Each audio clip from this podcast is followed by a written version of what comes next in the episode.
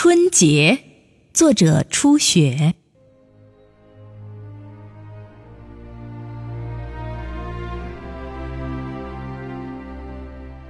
我听见故乡雪花飘落的声音，温暖而真切。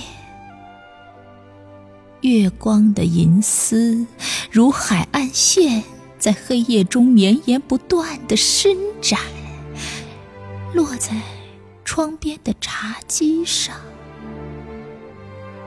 年糕、柑橘和鸭梨，静静的聆听，习惯了异乡的简单。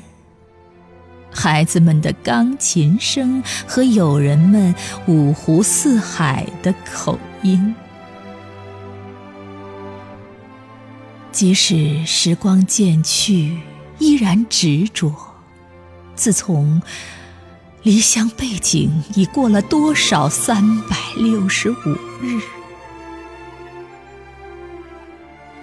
最爱的一首歌，不改。轻易哼唱，也不再轻易的说出爱和梦想。口在夜色中慢慢变大，仿佛等待着对岸的鞭炮声将黎明点亮。雪花。在窗外飞舞，我听见祝福声，一片一片。